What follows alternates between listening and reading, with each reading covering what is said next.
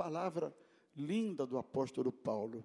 Fala conosco, Jesus, através da tua palavra. E permita, Senhor, que ela nos instrua nesta manhã, que ela nos edifique, que ela nos abençoe e que ela nos torne mais comprometidos com o Senhor e com a prática daquilo que vamos aprender nesta manhã. Ajuda-nos, porque é sempre um desafio. Nós oramos em nome de Jesus. Amém e amém. Irmãos, existe, ou existem, pelo menos, três tipos de comportamentos ou de maneira de agir que indica, inclusive, traços da personalidade de uma pessoa. Eu vou explicar. Há pessoas que são desleixadas naquilo que fazem. Fazem de qualquer jeito. Não têm um mínimo de excelência ou de zelo naquilo que põe as mãos para fazer. Há outras que são medianas naquilo que fazem. Elas fazem sempre seguindo o princípio a seguinte pergunta: qual é o mínimo necessário para isso aqui ser aceitável? Qual é o mínimo esforço? É sempre a lei do menor esforço, do mínimo esforço. Tem gente que é assim, né? Para que tanto suor? Para que tanto tempo? Para que tanta dedicação se por aqui está bom e é o suficiente? Há um terceiro tipo de pessoas que são pessoas que fazem as coisas de maneira intensa, com excelência. São intensos em tudo que fazem. Nada do que ele põe a mão para fazer, ele faz de forma medíocre ou então de forma desleixada. Ele faz com intensidade. E é interessante que esse perfil de comportamento ou de esse traço da personalidade acaba é, fazendo com que a pessoa se comporte dessa forma em tudo. No casamento ele é assim, qual é o mínimo necessário? Tem gente que no casamento, qual é o mínimo necessário para dar certo? Ou tem gente que no casamento não está nem aí, é desleixada, etc. Ou então no casamento ele é intenso. Às vezes, a intensidade eu não estou correlacionando com uma grande virtude. A intensidade, via de regra, a gente encara como sendo bom, né? mas eu, eu, eu ainda vou que a linha do equilíbrio naquilo que a gente faz é sempre um ponto a ser alcançado. Estou só avaliando esses três tipos de comportamento. Tem gente que é intensa. E eu conheço gente que é tão intensa, mas tão intensa, que ele às vezes até atropela, até atrapalha, né? Eu ouvi de alguém, uma esposa, não muito tempo atrás, assim, o fulano é intenso, é tão, é tão, como é que fala? Rolo compressor, parece que passa em cima de todo mundo, que eu não aguento mais. Mas tem gente que é intensa no que faz, né? O apóstolo Paulo possuía como característica, eu diria para vocês, esse perfil esse terceiro perfil que eu descrevi para vocês, a intensidade. Paulo se mostra intenso naquilo que faz, desde que ele surge no cenário bíblico e que a gente ouve ou lê a menção do nome de Paulo na Bíblia, você começa a perceber que Paulo era intenso. Quando ele não era convertido, Paulo era intenso. Ele era intenso em perseguir os crentes. Paulo tinha uma obsessão. Vocês conhecem a história? Ele tinha um, ele tinha um, ele tinha um, um, uma obsessão que era perseguir crente, prender crente, matar crente. Tudo que é crente que Paulo encontrasse na frente dele, ele queria fazer isso aí, prender ou matar. A conversão de Paulo se deu de forma intensa. Vocês conhecem bem a história da conversão de Paulo. Atos capítulo 9, tem lá o registro da conversão do apóstolo Paulo. Paulo estava com carta das autoridades. Ele foi ao sumo sacerdote e pediu cartas para que ele é, nas sinagogas de Damasco pudesse prender os crentes, aqueles que ele, a quem ele encontrassem, que eram chamados de os do caminho. E Paulo, então, com autorização para fazer isso, a caminho de Damasco, diz a Bíblia que quando ele estava entrando na cidade, subitamente aparece uma luz ao redor de Paulo, intensa, e uma voz que dizia: Saulo, por que você me persegue? E ele cai prostrado e pergunta: Quem és tu?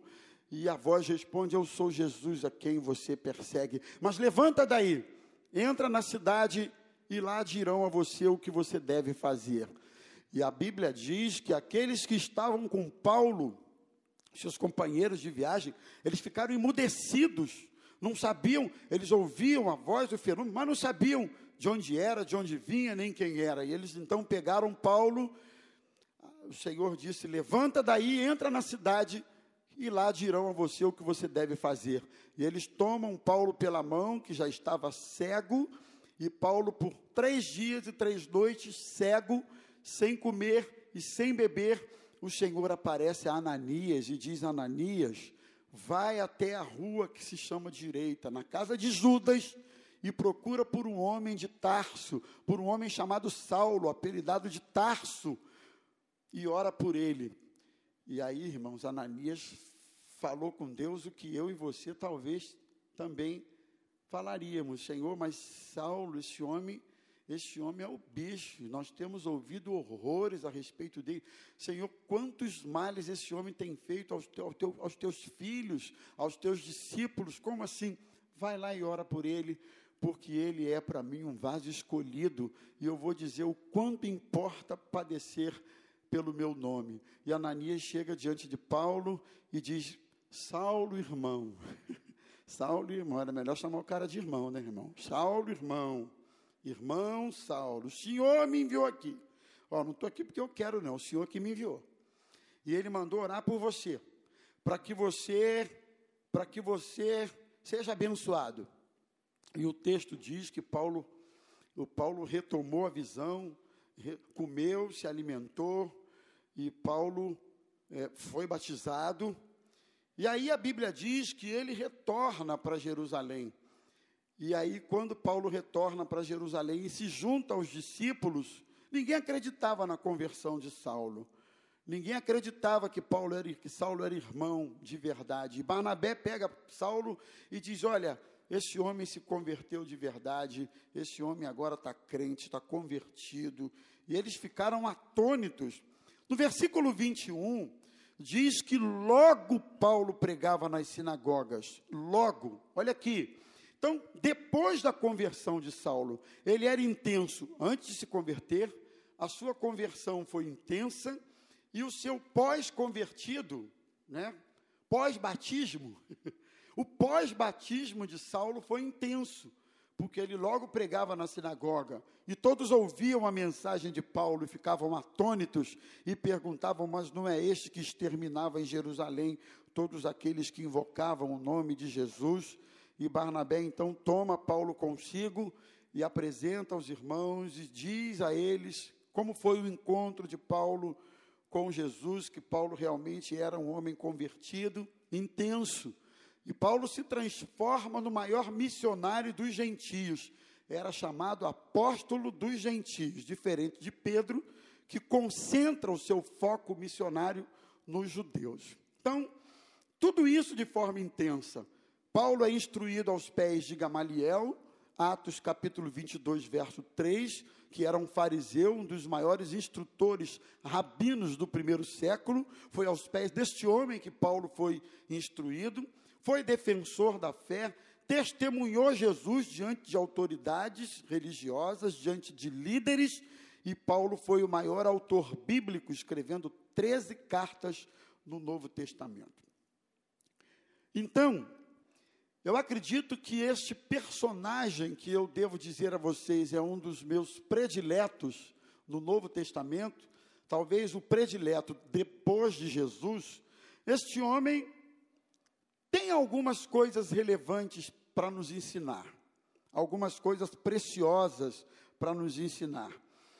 Paulo foi um homem ah, extremamente relevante no cristianismo no primeiro século.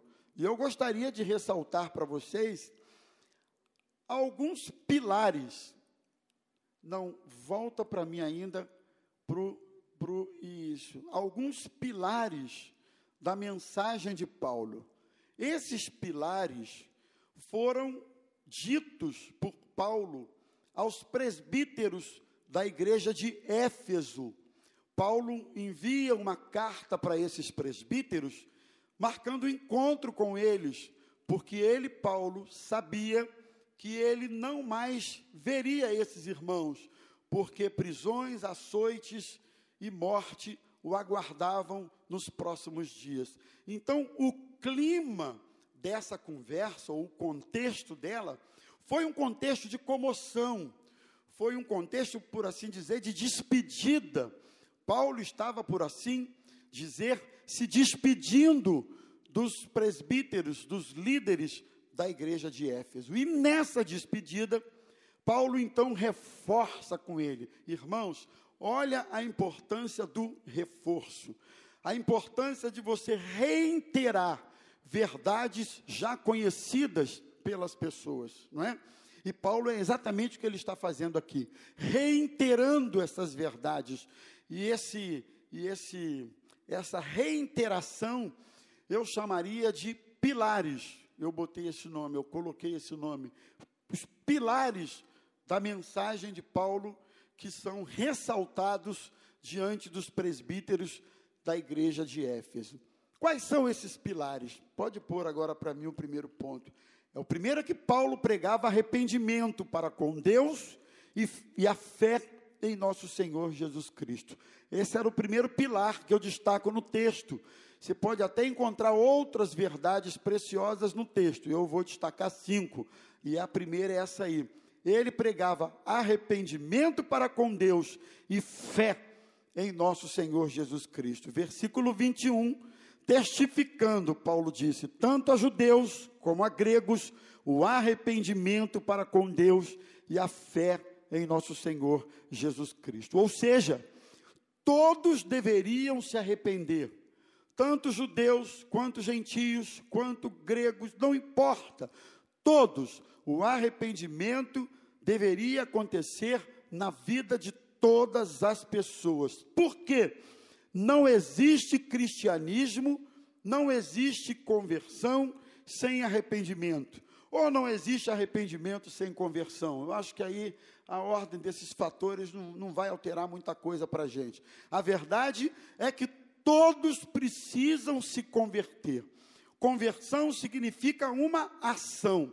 Então eu aprendo que conversão não é passiva, não é passividade. Conversão é um ato, conversão é uma atitude. Tem a ver com ação.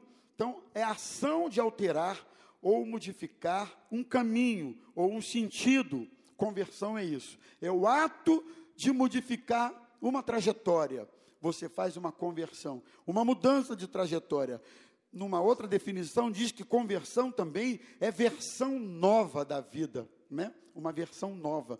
E é isso que precisa acontecer com todos os crentes que se convertem, convertem, uma versão nova da vida. E arrependimento, tristeza profunda pelo, pelo erro cometido.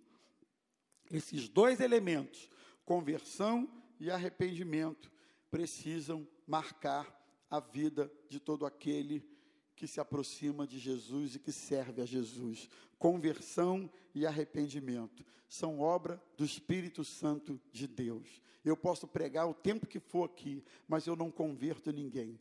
Eu posso usar o argumento que for aqui, mas por mim mesmo, isso não produz arrependimento na vida de ninguém. Isso é obra do Espírito Santo de Deus. Uma das características do arrependimento e também da conversão. Eu vou colocar os dois em pé de igualdade. É exatamente o abandono do erro. Quem se converte, quem se arrepende, não permanece sistematicamente e conscientemente no seu erro. Não permanece. É o que a Bíblia diz. Quem mentia, não mente mais. Quem roubava, não roube mais. Quem adulterava, não adultere mais. E assim, a vida da gente é sempre marcada pelo antes e o depois da presença de Jesus na nossa história e na nossa trajetória. Então, Paulo pregava isso: conversão e arrependimento, e pregava fé na pessoa de Jesus Cristo. Paulo ressaltava que a nossa fé precisava estar fundamentada na pessoa de Jesus Cristo. Somente na pessoa de Jesus Cristo.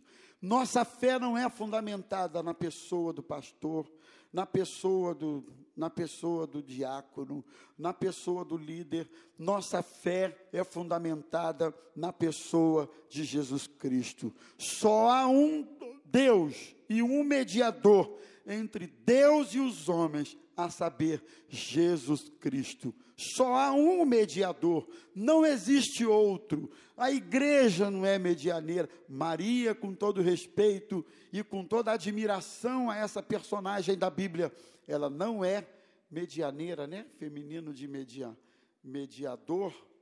É isso mesmo, eu não sei se eu estou falando certo. Mediadora? Eu não sei. Mediadora? Então é mediadora. É isso mesmo. Maria não é mediadora entre ninguém e Deus. Não. Ela é uma mulher agraciada, aliás, a mais agraciada dentre as mulheres, é o que a Bíblia diz. Mas ela não é mediadora, não. O mediador é Jesus Cristo. As bases da nossa fé não é a instituição maranata.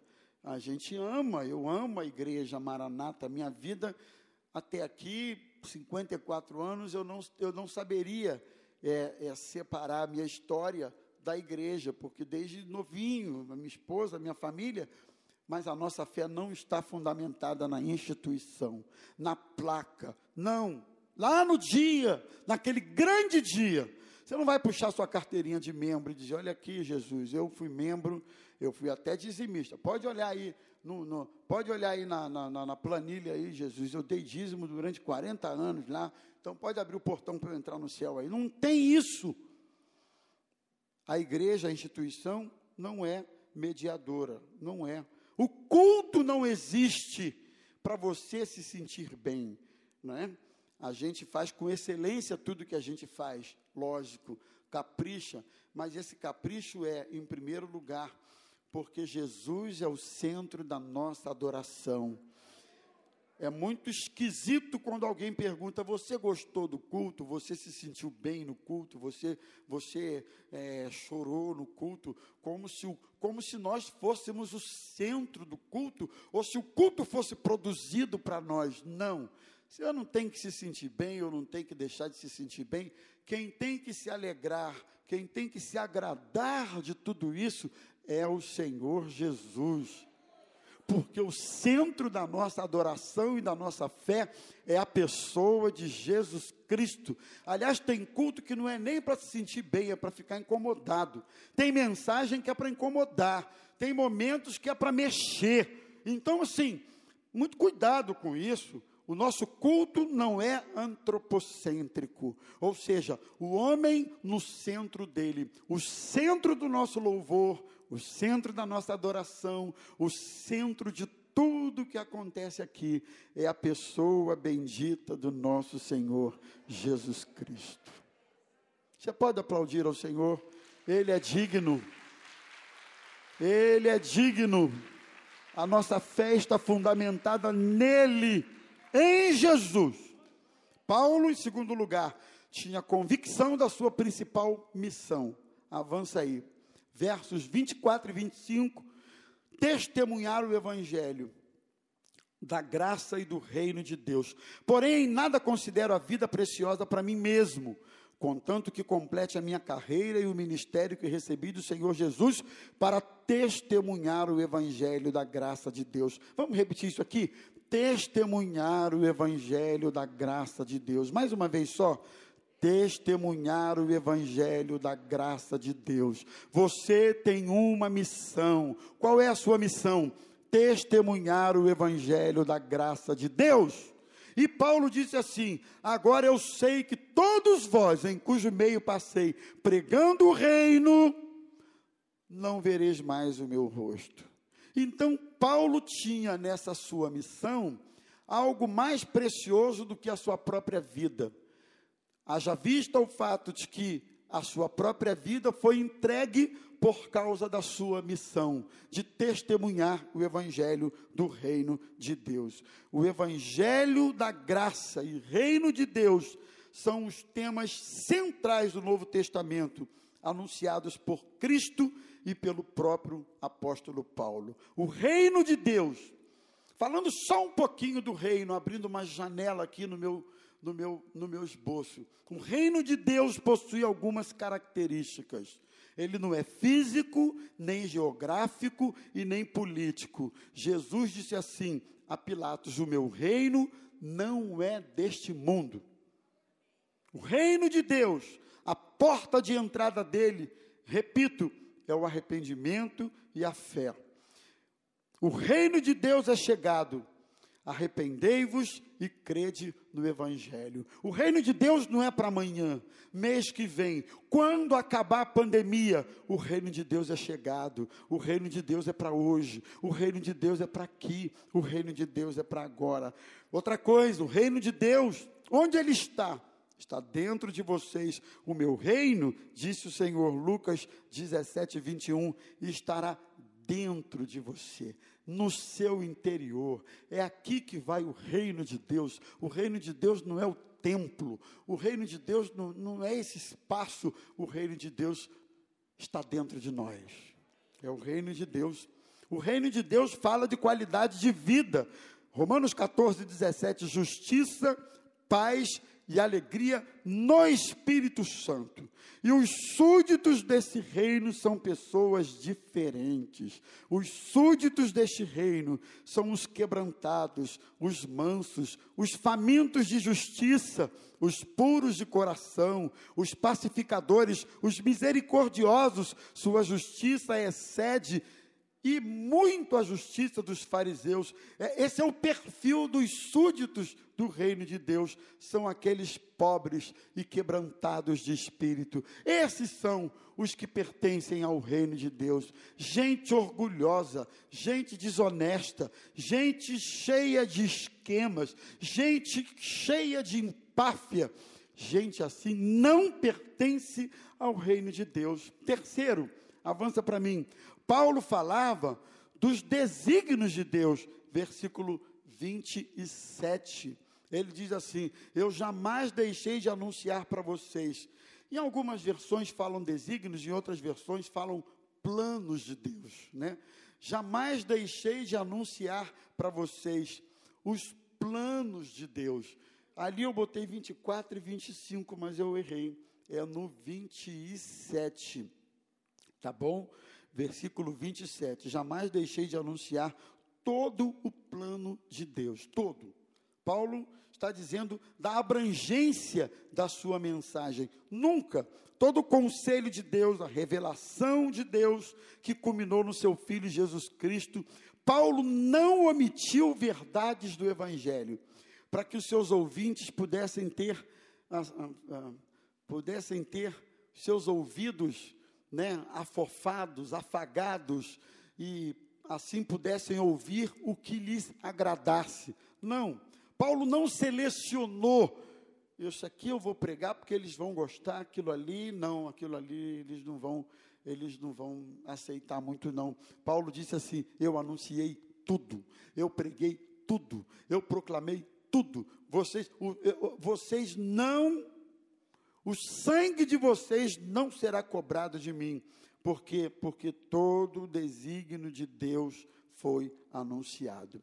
Você sabia que esse é o dever de todo cristão? Você sabia disso? Todo cristão tem esse dever. É, deixa eu esperar um pouquinho.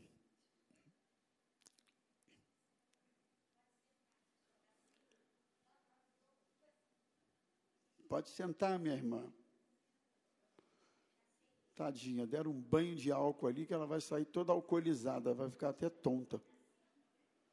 Tem que parar a mensagem, porque senão. Quando alguém chegar na hora da mensagem, seja quem for, pede para sentar lá atrás. O pessoal da recepção me ajuda, tá bom?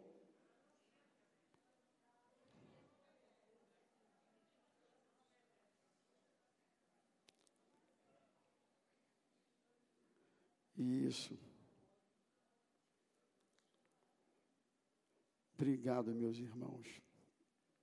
Esse é o dever de todo cristão: anunciar os desígnios, os planos de Deus para todas as pessoas.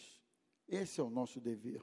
Em quarto lugar, Paulo ressaltava o zelo que deveria ser dado ao rebanho de Cristo. Eu fiz questão de destacar isso aqui, que foi comprado pelo sangue do Senhor. Paulo ressaltava que o rebanho precisava ser tratado com zelo. Sabe por quê? O rebanho não é meu. O rebanho não é do pastor Emanuel, não é da pastora Zazá, nem da pastora Raquel. O rebanho é de Jesus. As ovelhas são de Jesus. Viu, pastor Manu? Pastora Zazá, pastor Rômulo, pastora Raquel. Foi Jesus quem morreu pelo rebanho. Foi Jesus quem pagou o preço pelo rebanho. Foi Jesus quem verteu seu sangue naquela cruz pelo rebanho. Não fui eu. E Paulo diz assim: Atendei por vós e por todo o rebanho sobre qual o Espírito Santo vos constituiu bispos para pastoreardes a igreja de Deus, a qual ele comprou com seu próprio sangue. Para você e para mim foi de graça, e foi pela graça, mas para Jesus custou o preço, que foi o preço do seu próprio sangue. Versículo 29, Paulo ressalta que lobos vorazes iriam penetrar e não poupariam o rebanho, até mesmo no meio de vocês, Paulo disse, homens pervertidos se levantariam para arrastarem os discípulos. Olha que alerta. Não pensa vocês que os lobos viriam de fora. Fora da cerca. Parece que os lobos, em muitos casos, viriam ou estariam dentro da própria do próprio aprisco, do próprio pátio. Lobos, gente travestida de ovelha, mas que na verdade são lobos. Oxalá permita ao Senhor que aqui no nosso meio só hajam ovelhas de Jesus Cristo, né? Mas fique atento, fique alerta, fique, como diz o outro, ligado, porque os lobos estão por aí. E você já percebeu que uma das estratégias do lobo, antes de dar o bote, é que ele vai sorrateiro, né? Eu gosto muito de ver aqueles documentários tipo Discovery, de um leão vai e pega o búfalo, aí o leão vai bem assim, eu fico, vai búfalo, olha lá o leão, búfalo, olha o leão atrás de você, eu fico torcendo pelo búfalo às vezes, entendeu? Mas eu já sei que no final, às vezes o búfalo escapa, Zazá como o búfalo escapa, eu comemoro, faço um cafezinho, esse aí escapou. Mas o leão vai sorrateiro, sorrateiro, sorrateiro, e quando chega pertinho, ele dá o bote. Essa é uma das características de um felino. Essa é uma das características do lobo. Ele não se revela como lobo de imediato, ele vai sorrateiro. E Paulo alerta aos presbíteros de Éfeso quanto a essa a presença do lobo no meio do povo de Deus. E por último, Paulo ressalta o seu arrependimento e o seu desapego. Versos 33, 34 e 35. Paulo diz assim: De ninguém cobicei prata, nem ouro, nem vestes Vós mesmos sabeis que estas mãos serviram para o que era necessário, a mim e aos que estavam comigo. Tenho-vos mostrado em tudo que, trabalhando assim, é necessário socorrer os necessitados e recordar as palavras do próprio Senhor Jesus: mais bem-aventurado é dar do que receber. Finalizando, eu aprendo com o apóstolo Paulo que Paulo não era um homem ambicioso. Paulo não era um homem, não era um homem ganancioso. É, Paulo era um homem desapegado. Ele era um homem desprendido das coisas materiais. E ele testemunha isso com os seus presbíteros. Ele, ele diz assim: Vocês sabem muito bem que eu não cobicei nem prata, nem ouro, nem vestes. Vocês sabem muito bem que essas mãos aqui serviram apenas para o que era necessário. Sabe? Necessário. Eu tenho pedido a Deus nesses últimos tempos, me ajuda a me contentar com o necessário. Amém? O necessário. O que que você estabelece como sendo o necessário para a sua vida? O necessário. E com esse necessário você ter paz. Com este necessário você dormir um sono do justo, abençoado no seu travesseiro. Que Deus dê a você o necessário que o que vier além do necessário, amém. Glória a Deus por isso. Mas que você aprenda a se servir com as suas mãos, com aquilo que é tão somente necessário. Necessário. Ademais, irmãos, vai ficar tudo aí. Que não falte para você o necessário. Que não falte para você o suficiente para você ser feliz na presença do Senhor.